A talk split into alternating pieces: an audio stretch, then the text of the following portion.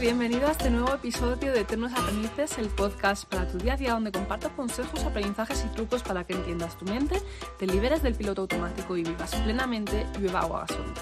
Soy Alba Valle, psicóloga clínica experta en terapia, aceptación y compromiso, mindfulness y practicante de budismo. Con la combinación de estas tres disciplinas he creado mi sistema de meditación PEI para vivir con paz interior y ser parte activa de la sensación de éxito y de felicidad en nuestra vida a través de incorporar la meditación y el mindfulness de una forma que funcione para conocernos y disfrutar más de nuestro día a día. Espero que disfrutes muchísimo el contenido que traigo en el episodio de hoy. Hoy un tema súper interesante. Son 10 consejos para reducir tu estrés diario en tus jornadas laborales. Pégate al audio porque voy a hablar alto y claro. Comenzamos.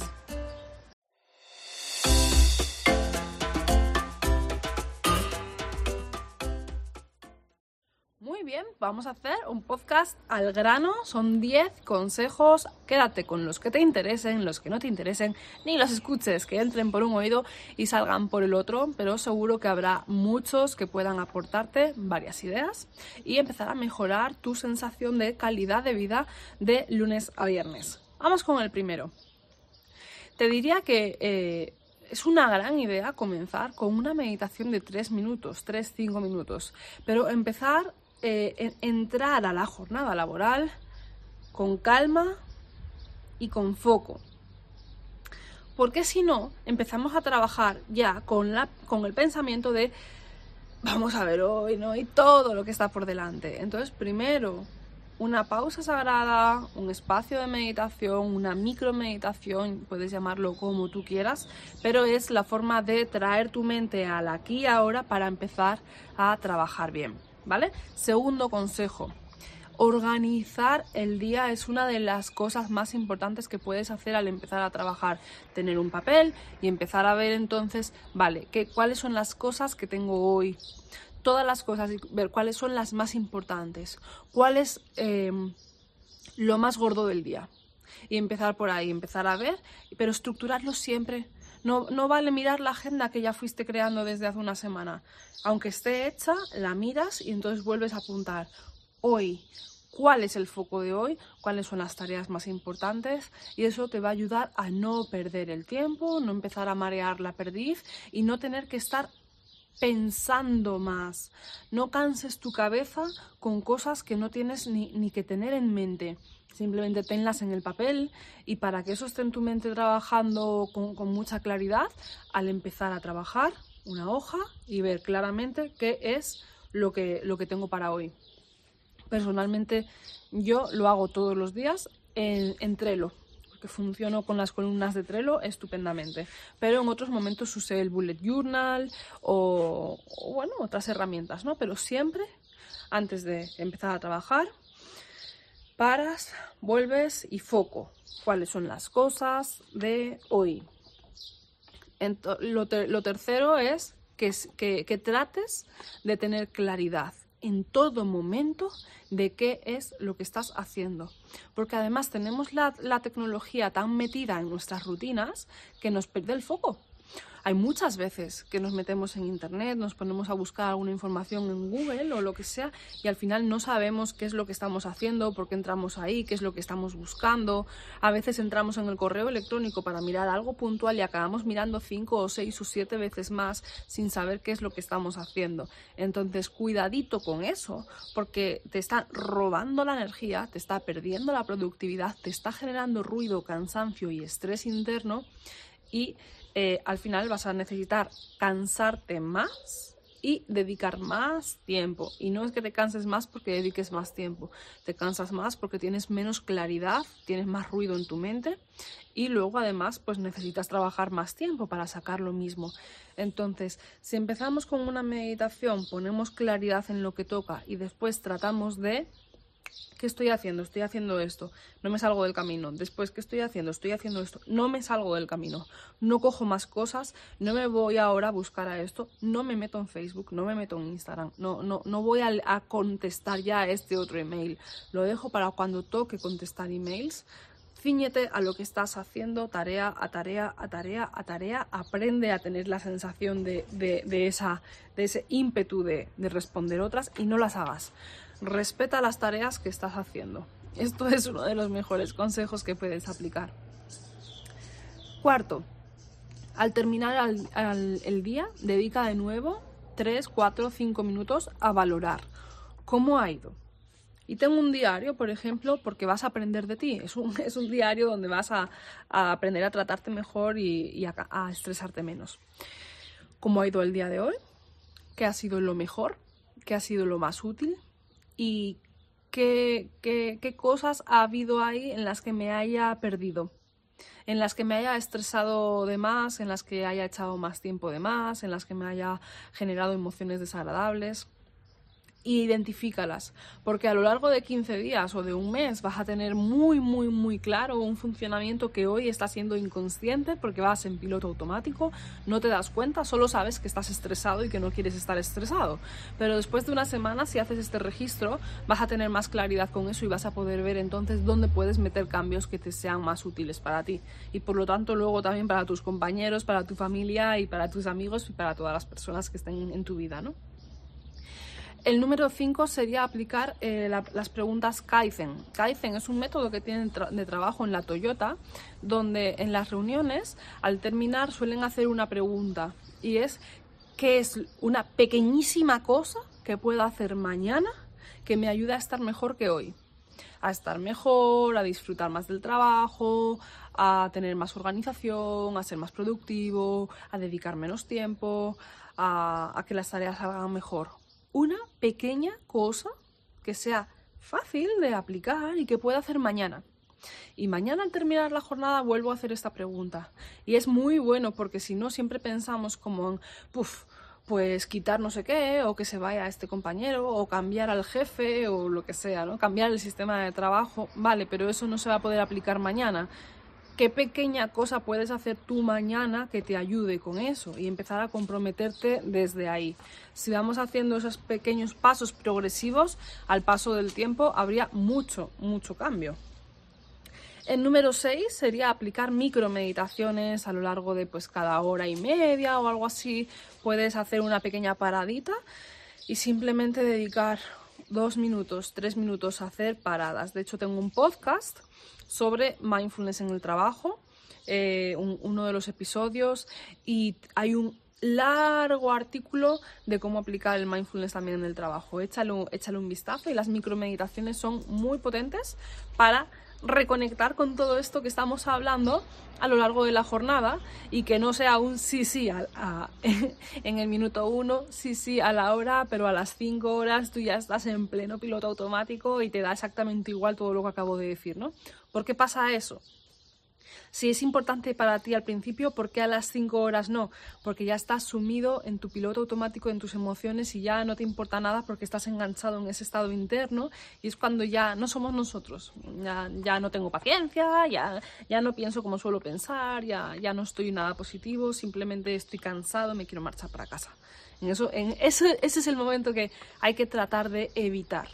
Y para eso las micromeditaciones nos ayudan a mantener el bienestar emocional, a seguir siendo tú y a poder llevar las, cosas de una forma mucho más significativa, más saludable, más, disfrutona, más útil. Y más te, lo vas a agradecer tú y de nuevo te lo agradecerá la gente que tiene alrededor. 7. Eliminar las distracciones. ¿Qué pasa cuando cuando constantemente me, alguien me está hablando, me estoy metiendo en el email, estoy perdiendo más el tiempo en Google o, o, me voy ahora por un café, luego me levanto por otra cosa, miro el WhatsApp. Cada vez que nuestra concentración se va del camino y la tenemos que regresar, estamos perdiendo una cantidad de energía y de tiempo enorme. A la mente le cuesta mucho esfuerzo, mucha energía vital volver a asentar el foco y concentrarse ahí. Mucho. Te estás cansando de más y te estás generando estrés de más si estás permitiendo que tu foco se esté yendo de un lado para otro. Por eso en Google tienen su programa de mindfulness, Search Inside Yourself, y las grandes empresas entrenan en mindfulness a los trabajadores para que rindan mejor, tengan más salud emocional, más bienestar, haya más buen rollo y todo fluye mejor. Entonces mi consejo en ese sentido sería que aprendas a meditar, porque meditando entrenas la concentración y en la medida en que estés más concentrado necesitarás menos tiempo para sacar las cosas con más éxito y por otro lado, si no por lo menos, empieza a identificar cuáles son los principales distractores que tienes y elimínalos de raíz todo lo posible. Que no lo puedes de raíz, de raíz pues elimina las hojas. Elimina lo que puedas de, de esos distractores. Número 8 respeta todo lo posible tu tiempo de descanso. Si te vas a descansar y estás pensando en el trabajo, ya me dirás tú qué efecto tiene. Eh, tu cuerpo está viviendo lo que, lo que tu mente le está contando. Si tú estás con temas de trabajo en tu mente cuando no estás trabajando, tu cuerpo está sintiendo que estás trabajando, así que te estás generando más estrés. Luego decimos, es que es por culpa del trabajo, es que el trabajo me está estresando y no, soy yo que me estoy estresando con el trabajo, tanto en la jornada del trabajo como fuera del trabajo. Entonces es importante no rumiar y es importante aprender a estar en el momento presente con las cosas que estamos haciendo y respetar las cosas cuando están siendo. No estoy trabajando, ese tema se queda para mañana.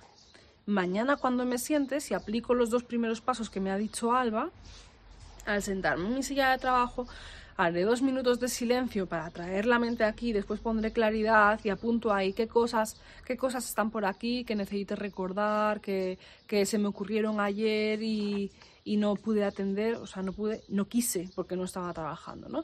Todo, todo eso es para ese primer momento de, de por la mañana. Y cuando no estás trabajando, céntrate en tu vida. 9.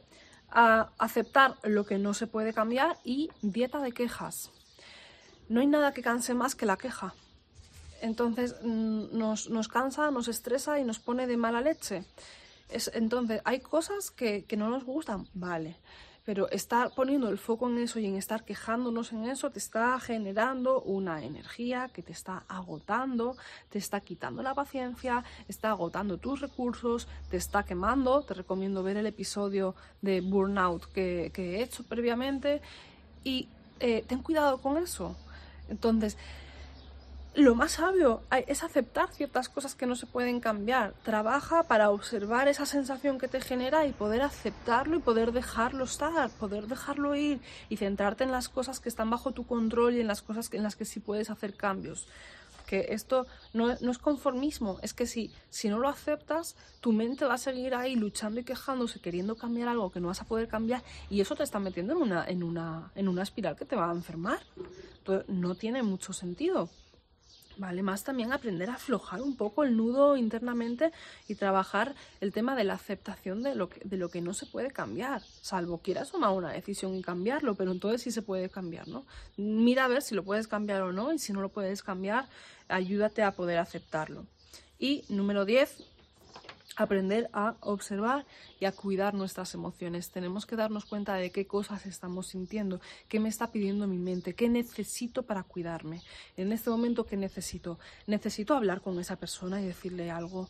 Necesito eh, aprender a enfocarme y, y aprender a decir no. Quizás necesito aprender a decir no para no estresarme más de la cuenta y decirlo de una forma asertiva. Quizás necesito aprender a, aceptar la sensación de culpa cuando digo que no, porque a veces no decimos que no porque si no me siento culpable, etcétera, etcétera.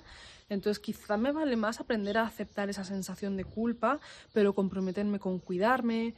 Mm, quizá me estoy estresando de más y necesito desconectar y, irme un fin de semana a, a, tierra mítica o a hacer senderismo o yo que sé, a echar unos bailes. Necesitamos escucharnos, poder ver qué es lo que necesito, qué estoy sintiendo, qué necesito. Es la única forma de poder cuidarnos. Si no nos escuchamos, no atendemos nuestras necesidades y por lo tanto no nos cuidamos, estamos forzando a la maquinaria a que empiece a funcionar mal, a que empiece a haber síntomas. Entonces, ¿qué pasa?